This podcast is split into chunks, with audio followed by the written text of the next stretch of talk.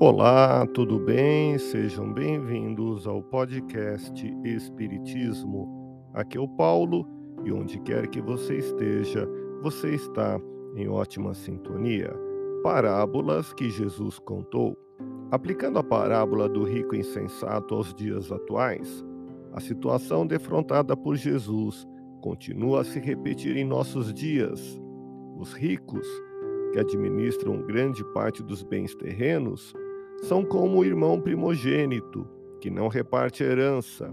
Os demais, os pobres, também herdeiros divinos, sentem-se injustiçados. O Espiritismo nos revela que pobres e ricos, todos somos espíritos imortais, encarnados na Terra, necessitados das experiências, seja como prova ou expiação, para evoluirmos. Constatamos que o materialismo e o egoísmo predominam e a riqueza acaba sendo mal distribuída. As provas da pobreza e da riqueza servem para nos testarem moralmente.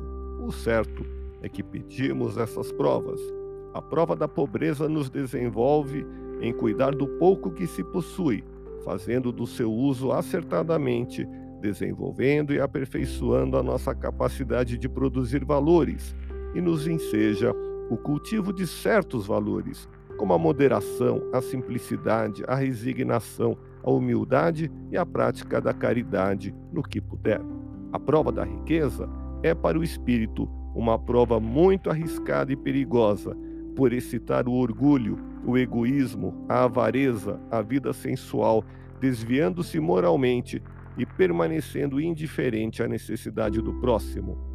Na pergunta 922, em O Livro dos Espíritos, os benfeitores nos esclarecem que, com relação à vida material, é a posse do necessário.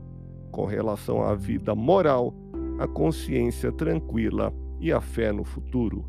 Por isso, utilizemos com sabedoria os valores espirituais e materiais que Deus nos confiou e, com dedicação e fidelidade, multipliquemos esses talentos em benefício de todos. Ouça podcast Espiritismo. Agradeço sua audiência, fique na paz do Cristo e até o próximo episódio.